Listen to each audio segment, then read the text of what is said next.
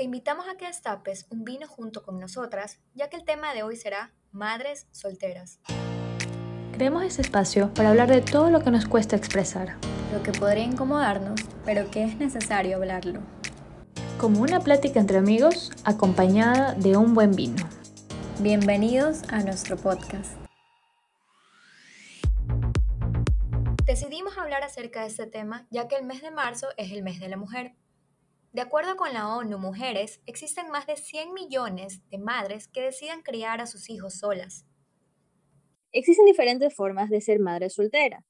La primera puede ser cuando quedan embarazadas y no cuentan con el apoyo de sus parejas, entonces ellas deciden continuarlo solas. También por divorcios o separaciones, ya por acuerdo mutuo no no, continúan con sus parejas y ellas se hacen responsables de los niños. A veces está acompañado, a veces el padre continúa presente, a veces no. También tenemos la adopción y el alquiler de vientre. Esto es cuando, bueno, desean ser madres, pero eh, fisiológicamente no pueden serlo. Entonces recurren a estas opciones. Y por último, tenemos eh, la inseminación artificial, que es cuando desean ser madres, pero por alguna razón no han podido, no, han, no lo han sido. De acuerdo al banco de espermas más grande del mundo, el Crios International, el 50% de las mujeres que compra esperma lo hace para tener hijos sola. Y hoy nos acompaña Luciana Dueñas para contarnos un poco sobre su experiencia siendo madre soltera. Bueno, primero les quiero dar las gracias por haberme invitado a este grandioso podcast. Estoy muy agradecida de estar aquí con ustedes, hoy compartiendo mi experiencia como madre soltera. Mi nombre es Luciana Dueñas, yo tengo 28 años y tengo una hija que se llama Fiorel, ella tiene 3 años y realmente soy madre soltera al 100% desde que ella cumplió un añito de edad. Y bueno, pues realmente eh, desde que mi hija nació, yo me he dedicado a ella tiempo completo, porque bueno, eh, más que todas las mamitas saben que primeros meses o bueno, los primeros años de, tu bebé tienes que dedicarlos eh, a tiempo completo. Eh, hay madres que trabajan, sí es verdad, pero bueno, yo por el primer año que tuve de crianza de mi hija lo dediqué a tiempo completo a ella. Y realmente como pasamos mucho tiempo, pasábamos mucho tiempo solas, era como si fuera una madre soltera realmente.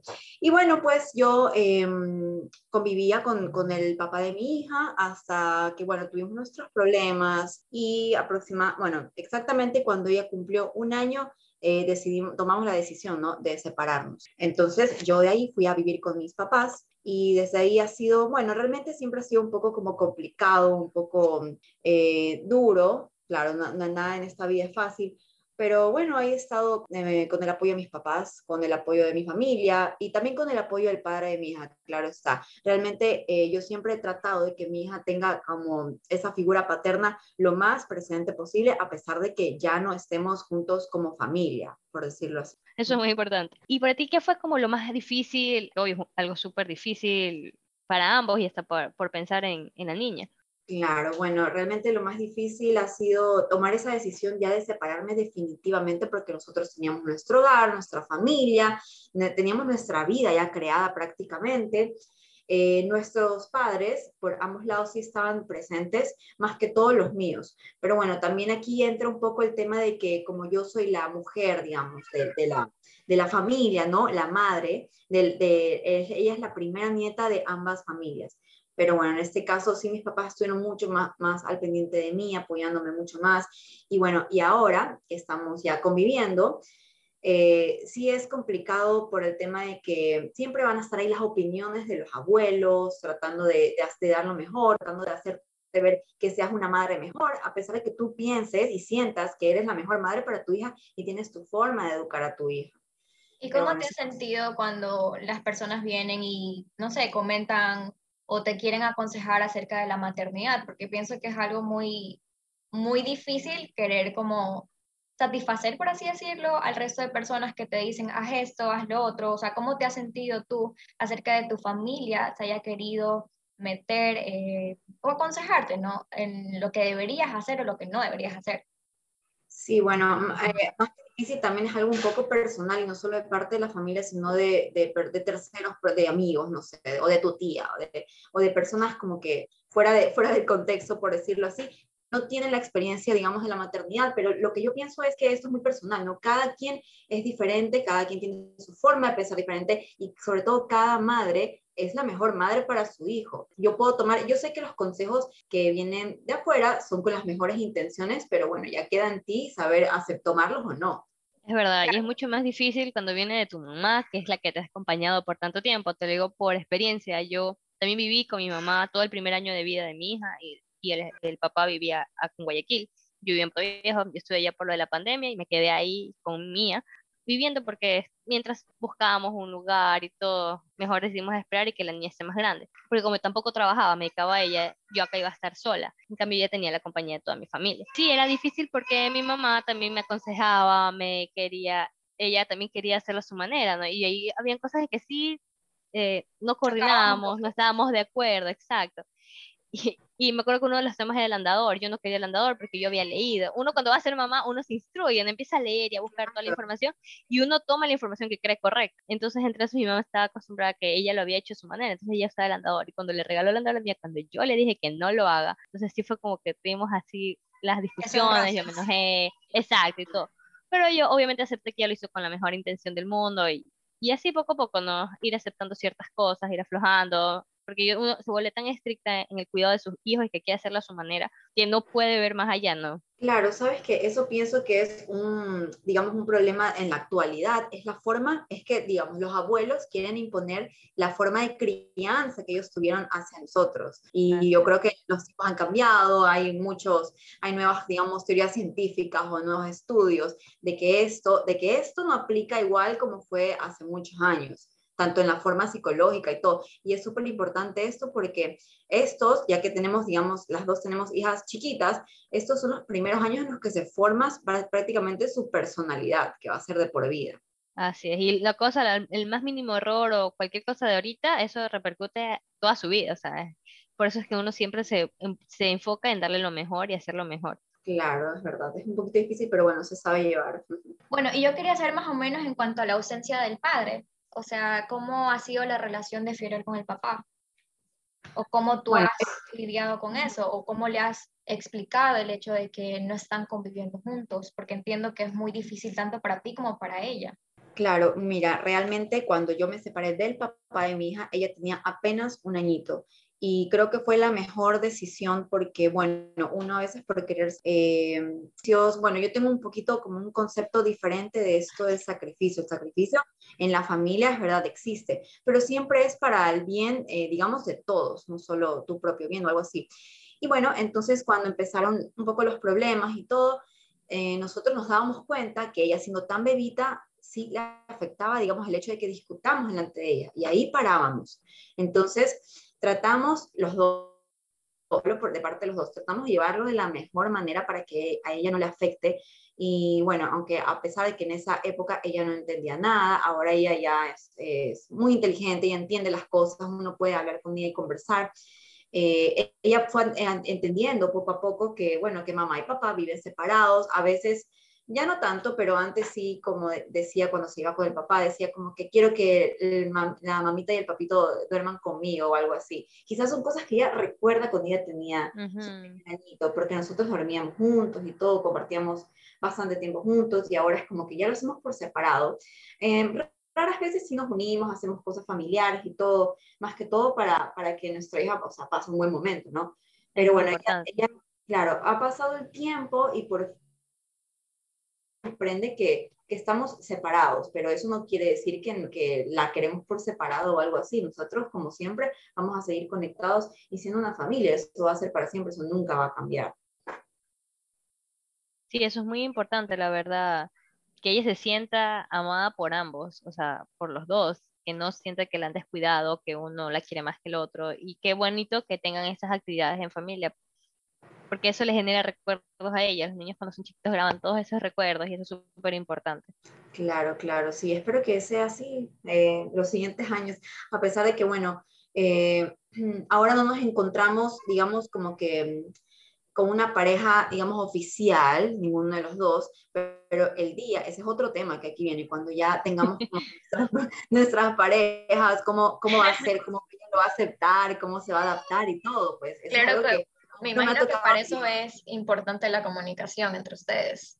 Porque si tienen una buena comunicación entre ustedes, van a poder eh, tener la inteligencia o las, bueno, van a poder tener la sabiduría para poder hablarlo con, con la hija que tienen.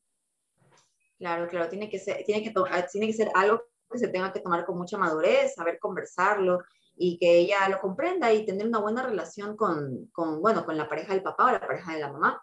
¿Y tú piensas tener pareja pronto o te estás dejando esperar pasar un tiempo que Fiore esté más grande? Porque así hacen muchas mujeres, esperan a que los niños estén más grandes para Claro. poder...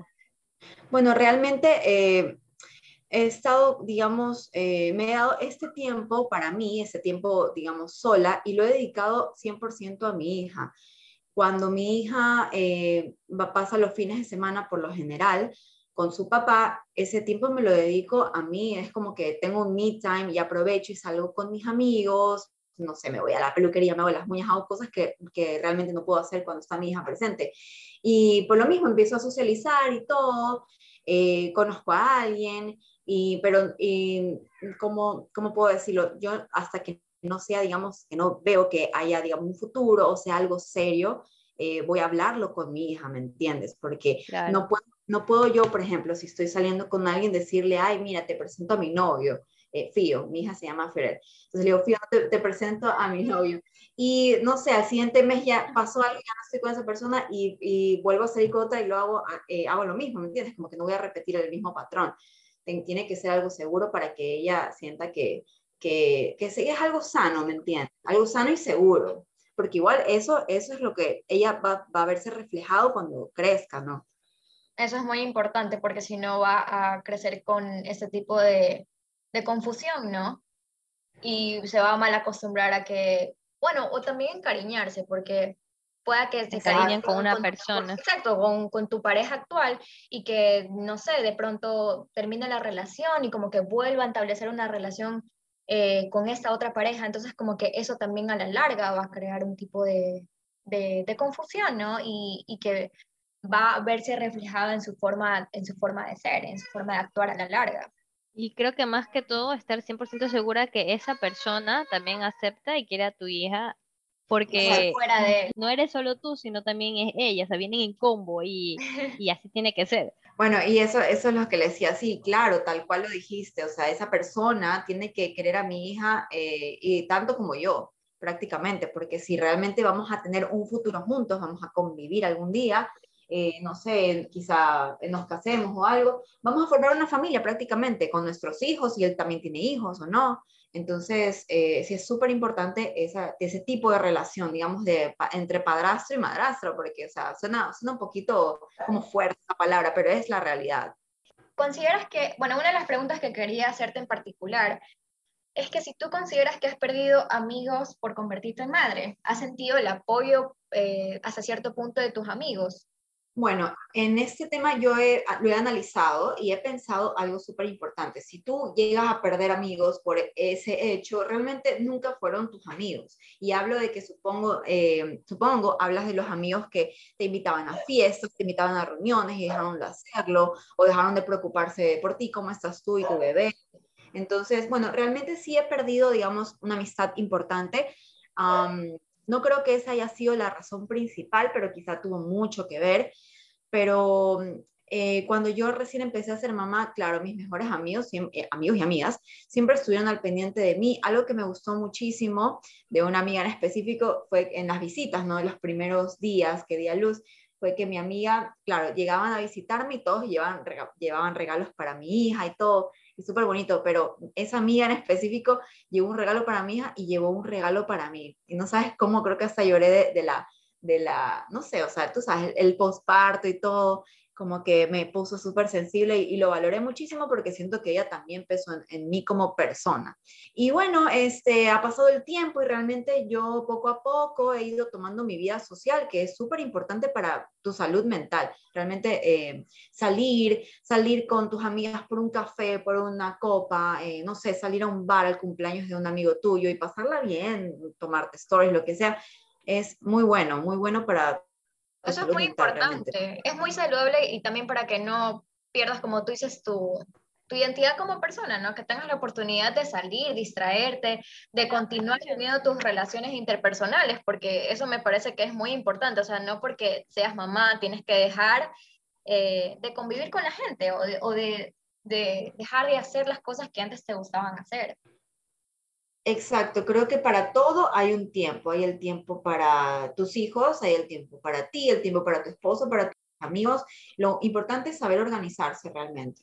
Eh, y bueno, hablando también del tema, digamos, de retomar la vida social y todo, eh, también los viajes, digamos, los viajes, tú sola, son muy buenos.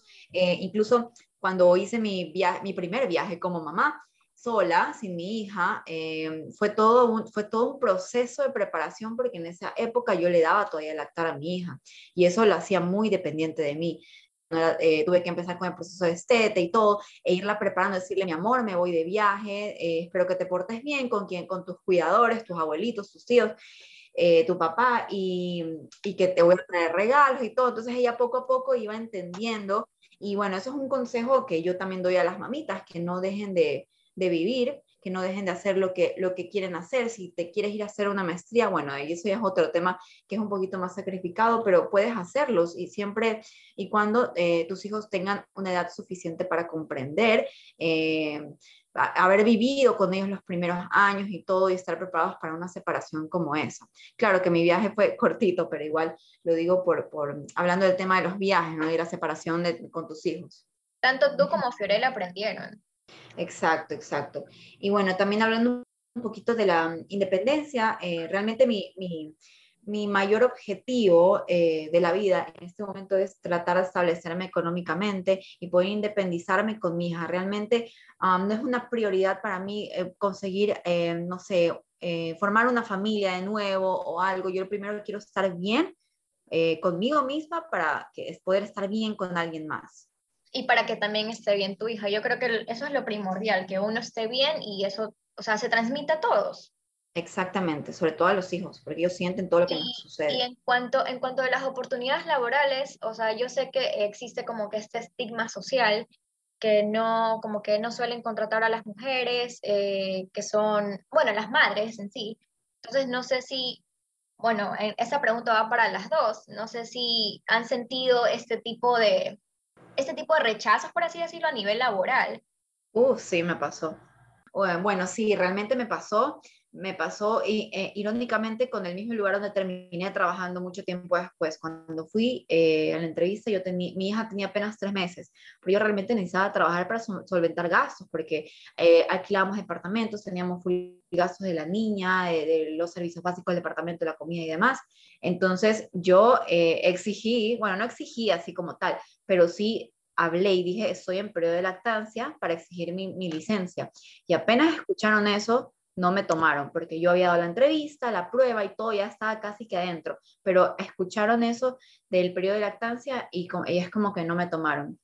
Eh, hubiese sido como una alerta cuando en realidad esto estás en todo el derecho de recibirlo. Exacto, y realmente es algo creo que hasta no legal que, que no te acepten por ese hecho. No es, legal. Y yo creo que esto va más, va más bien a nivel de Latinoamérica, ¿no? Eso está como que más estandarizado. Sí, es verdad, tienes toda la razón. Eh, bueno, mi experiencia sí fue bastante, es que no solo fue una, fueron varias experiencias. Y empezó desde que estuve trabajando, o sea, yo quedé embarazada cuando trabajaba. Yo trabajaba bajo contrato temporal, pero como se enteraron que estaba embarazada, y bueno, era para fijo, no me iban a dar el fijo, me tuvieron así bastante tiempo que me iban a dar el contrato fijo. Cuando se enteraron que estaba embarazada, mi contrato terminó al mes y ni siquiera me dijeron. fue como que el mismo día me llamaron a decirme ah, que estaba fuera, que ya había acabado el contrato y todo. Entonces dije, ya listo. Buscaron otra persona. Exacto, era obvio porque no me iban a dar los meses libres, o sea, nada. No habían otras razones para decirte no. Exacto, necesitaban a alguien ahí en el puesto y, y nunca iban a aceptar, y más aún si, era temporal. Eh, cuando estaba embarazada, bueno, ya terminé y dije, bueno, me voy a dedicar a mi embarazo, tranquila, sin estrés.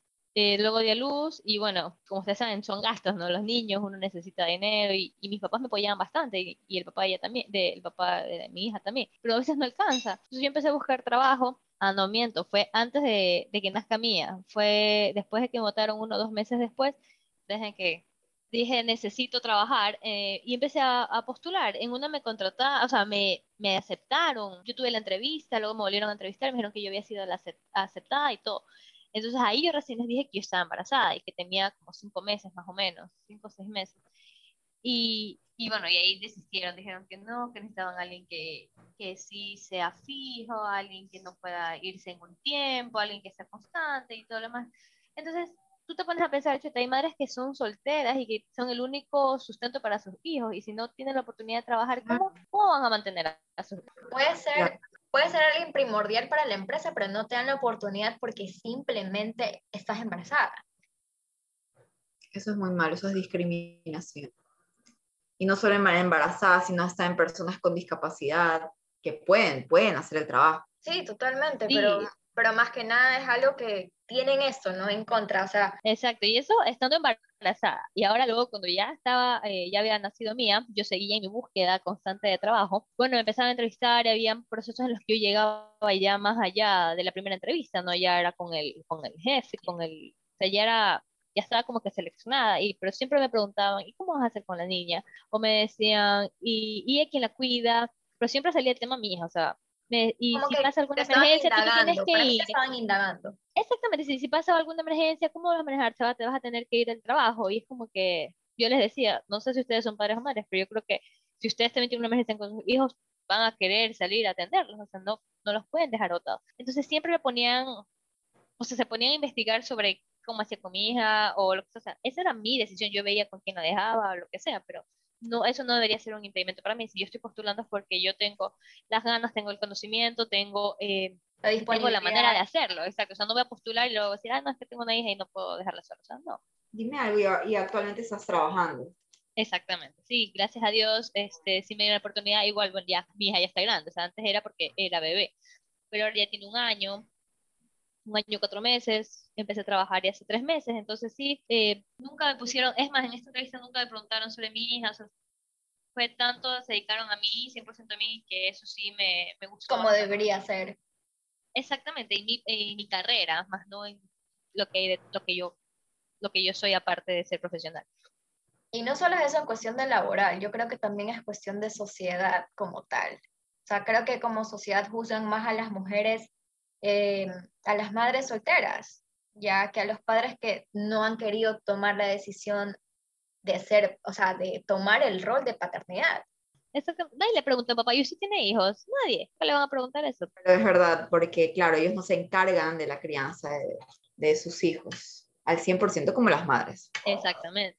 ¿Cómo tomaste los comentarios de los demás? Tú sabes que cuando una mujer o una pareja decide separarse, existen los comentarios de por qué lo hacen, tanto bien de la familia como de los conocidos, de las personas a tu alrededor, ¿no? Amigos o conocidos que empiezan a decir, uy, se separó, uy, esto lo otro, o te dicen, no lo hagas. Eh, bueno, realmente. Te ven las demás personas, ¿no? Realmente no he, no he recibido comentarios negativos. Eh, y si lo he recibido, bueno, y si, y si hay comentarios negativos, realmente yo he preferido hacer oídos sordos porque, o sea, es mi vida y no, no, tampoco es como para comentar de mis decisiones ni nada. Yo creo que la decisión que tomamos los dos fue para mejor, porque, o sea, fue para, para bien, para el bien de la familia, porque si tratamos de evadirlo, por más que intentamos resolverlo, hacer que funcione, porque realmente cuando nos separamos, nosotros seguimos intentando que la relación funcione, a ver si, la, si retomábamos y todo, pero no fue así, yo creo que todo es por una razón, una razón, una razón positiva. Eso es lo importante, que estés rodeada de gente buena que te da ánimos, porque hay mucha, hay mucha gente mala que en vez de aconsejar bien, critican y, y no se ponen en el lugar de las personas y no hay esa empatía, porque esto es una decisión difícil, o sea, no lo estás para ti, no fue fácil coger y decir, ya, así lo voy a hacer, o sea, no, y tener esos comentarios también se afectan, por eso te, eh, te consultaba, porque como te digo, sí hay, pasan, hay casos. Claro, bueno, de, por mi parte también he sabido llevar muy bien el, el duelo, por decirlo así. Eh, tratando de tomarlo lo más maduramente posible y a, que, y, que, y a que mi hija no le acepte, o sea, el hecho de estar deprimida o algo así, no. Y bueno, estoy muy agradecida por eso porque el proceso ha sido bueno, ha sido bueno y yo lo único que, que bueno, pido a Dios es que siga siendo así bueno, que la relación, que no es la mejor tampoco, pero tampoco es la peor. Entonces, tratar de, de llevar todo por, por el lado de la paz, por el bien de nuestra hija, sobre todo. Me alegro muchísimo, de verdad, que sea así, que se mantenga así. Y bueno, claro, es mi consejo para, para todas las mamitas que estén pasando por una ruptura o así. Por más, eh, digamos, malo que haya sido la relación, por, sea cual sea la razón que haya sido, que tus hijos, eh, que a tus hijos no les afecte, que, tus hijos no, no piensen que papá o mamá es malo, porque eso les va a hacer mucho daño eh, de manera psicológica, de manera social, en todo, en la escuela, he escuchado tantos casos y siempre hay que tratarlo y llevar la mejor manera posible, por eso siempre intento construir una buena imagen paterna para mi hija, sea buena o sea mala, pero que siempre ella sepa que su papá seguirá siendo su papá, seguirá siendo su héroe y que es una buena persona. Eso es un tema muy importante que pronto lo vamos a tratar, ¿no? Eso de los hijos de padres divorciados, que es un tema muy profundo y, y sí es bueno conversarlo. Muchísimas gracias, Luciana, por tus consejos, por tu contarnos tu experiencia, por abrirte a nosotros, porque obvio no es fácil, no cualquier persona se para al frente y dice, bueno, esto, esto soy yo y eso ha pasado y es lo que estoy. Ha sido muy lindo conversar y conocer cómo, cómo has vivido esta experiencia y también que nos apoyes y que apoyes a las otras mujeres con tus consejos. Y les doy las gracias por tomarse un vino junto con nosotras. Así que brindemos. Salud brindemos por esto, brindemos por... Por las mamitas pues, y por las mamitas que siempre luchan para conseguir sus sueños. Los invitamos a que sigan nuestra cuenta de Instagram, arroba entre historias y vino, para que nos cuenten sus experiencias como madres solteras. Gracias por acompañarnos el día de hoy. Hasta el próximo episodio. Bye. Bye. Bye bye.